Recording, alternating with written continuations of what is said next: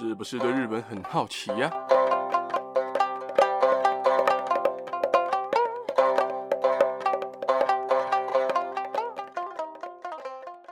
萨里嘎嘎，萨里妈妈，米娜桑，大家好，大家好，我是巴格亚拉哈，又来到我们一个礼拜一次的新闻时事的时间啦。今天要讲的时事呢，只有一则，呃，大家在标题上也看到了，就是关于日本在同性方面的进展。啊，会专门做这一集，也是因为这真的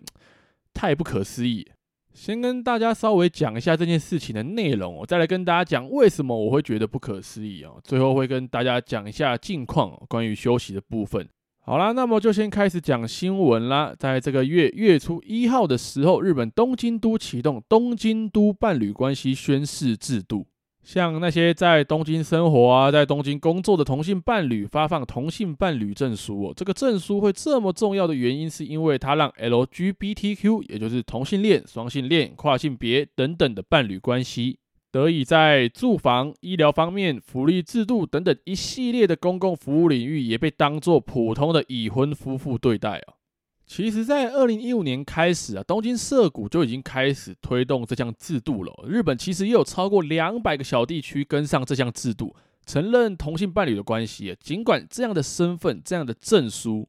是不具有和一般异性婚姻相同的合法权利，但是这样的变化对于日本来说，真的是一个很大的进步哦。而东京都在十月十一号就开始申请，就是开始接受申请这样的同性伴侣证书，到月底就是二十八号左右，就已经有一百三十七对这样的伴侣申请这样的证书了。而这个证书不仅仅是东京的居民，你只要是在东京上课、在东京通勤上班的人，只要你年满十八岁，在东京生活的人都可以申请这样的福利。而刚刚有提到，东京在二零一五年的时候就有开始推这样的制度，到现在为止，总共有一千四百万的人口因为这样的政策受惠哦。所以其实日本也开始慢慢做出一点点的改变了。但刚刚提到这个证书，并没有针对收养、继承、配偶签证等等的方面来提供帮助，也就是还不能视为一般的婚姻关系啦。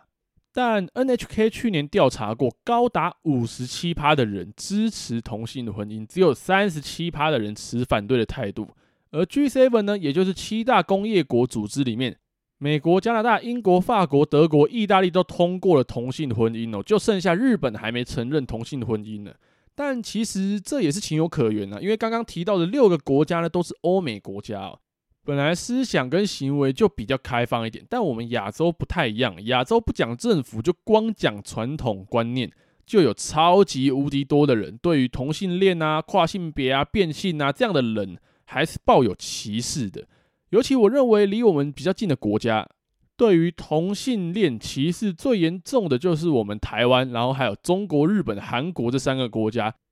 因为传统的观念呢、啊，对于一夫一妻制这样的概念已经根深蒂固了。到现在，只有台湾在二零一九年通过了充满争议的同婚合法化。但歧视这个东西就不存在吗？歧视其实还是非常严重的。而且，如果要说对于同性恋这一块，我认为最歧视、最看不起、最瞧不起的就是那些老一辈的人。而我刚刚提到的四个国家里面，我觉得最严重、最严重就是日本跟韩国两国了。中国那个是不用讲了，连男生稍微讲话轻柔一点啊，政府跟媒体都把它视为娘娘腔，而政府的官媒还说什么啊，畸形娘炮形象会影响下一代什么的，而这样的独裁政府就更不用说同婚了。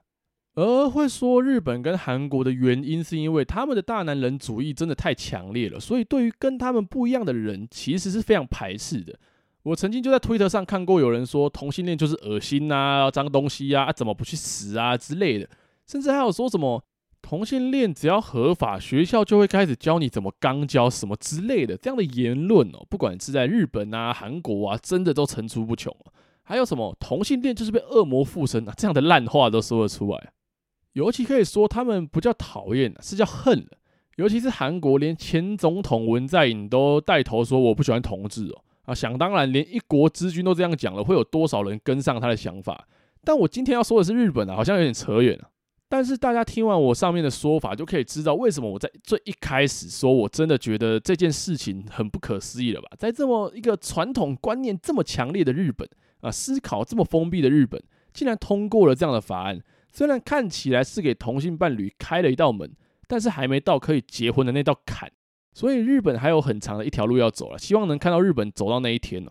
其实我会觉得这件事很重要，可以做成一集来说。其实还有一个很重要的原因呐，因为不论是我身边的，还是我因为追星的时候认识的那些人，很多人其实都是同志，而且大部分都是女性的，不知道圈子的关系还是怎样。我认识的人，台湾人男生的偏多啊，日本的好像女生的偏多。之前去张惠妹的演唱会工作的时候啊，不说一半啊，至少有七到八成都是男同。而网络认识的日本人是女同偏多，还有一个原因就是我其实以前是一个基督徒，所以我小的时候很常听到什么啊，人就是要一夫一妻啊，同性就是恶魔作祟啊，撒旦搞事啊什么的，同性恋就是要下地狱啊什么的。但从小我身边就有一些同性恋的人，他们平常相处起来都是好人啊，很善良啊，为什么要被说这么难听，这么不堪呢？所以心里就一直都有一个，如果我有点机会，一定要帮他们说点话的想法，所以才生出了今天的这一集。因为我对任何人都是公平对待，所以对于这种不公平的事情，我总是看不惯的。但是我认为同性恋者会被这样歧视，真的就是因为某一部分的同志自以为是在为自己发声，然后得到了一些支持之后，都觉得啊自己无敌了，然后讲话就很北烂、很白目。啊、抱歉各位，讲话好像有点难听。但真的是这样，所以我自己蛮瞧不起那样的人的。但我对于同性恋这样的现象一点意见都没有。大家有自己喜欢的，有自己爱的，有什么不对？对不对？但不应该因为自己可能尝到了一点甜头，诶，大家开始支持你了，你就开始去踩其他人、其他的现象，甚至你讲话就开始高傲、看不起人了，这样是不对的。也正是因为那些人才害同性恋啊、同志这样的词，在我们这种亚洲国家变得好像禁忌一样。在我看来啦，很多时候异性恋也就是大家讲成所谓的一般伴侣关系搞出来的事情，其实也不比同性恋者少。所以大家不要再对他们歧视哦，同性恋者就是一般人，不要因为他们喜欢的性别不是你从小被教育的啊，不是你从小理解的，不是你自己以为的，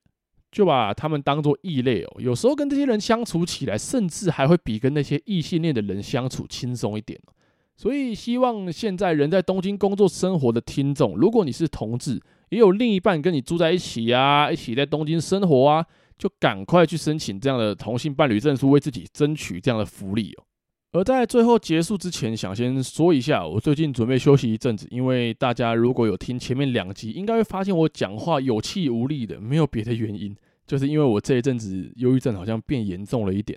就是天天失眠，然后感觉身体好像不是自己的，负面的情绪一来就是很长的时间，而且会被无限的放大，讲话都要用很大的力气，甚至录音的时候每讲完一段都好像刚打完一场球一样喘得不行哦。再这样下去好像真的不太对，我也不希望大家听到这样的 podcast，我自己听都觉得啊，这个人是怎样啊？阿基玛喜安娜讲话都没有力气啊，所以我想先去回个诊，看个医生。然后休息一下，恢复一下自己的状态，再来好好的跟大家做分享。但是十一号我会上一集，然后上完那一集就真的要消失一阵子。大家这样收听我的节目，真的感激不尽啊！说实在，能够这样跟忧郁症抗衡，也是因为大家哦。所以我想把最好的内容呈现给大家，宁愿做好，也不想以数量取代质量哦。那么今天就大概说到这边啦。最后一样，如果你或你的家人朋友们有在关注日本的新闻时事的话，听完这集不妨订阅、关注、分享给你的家人朋友们，才会在之后每个礼拜天上传日本的新闻时事的时候，在第一时间就有收到通知。在之后也会有更多的日本新闻时事分享给大家。那么今天就已经讲到这边了，大家拜拜。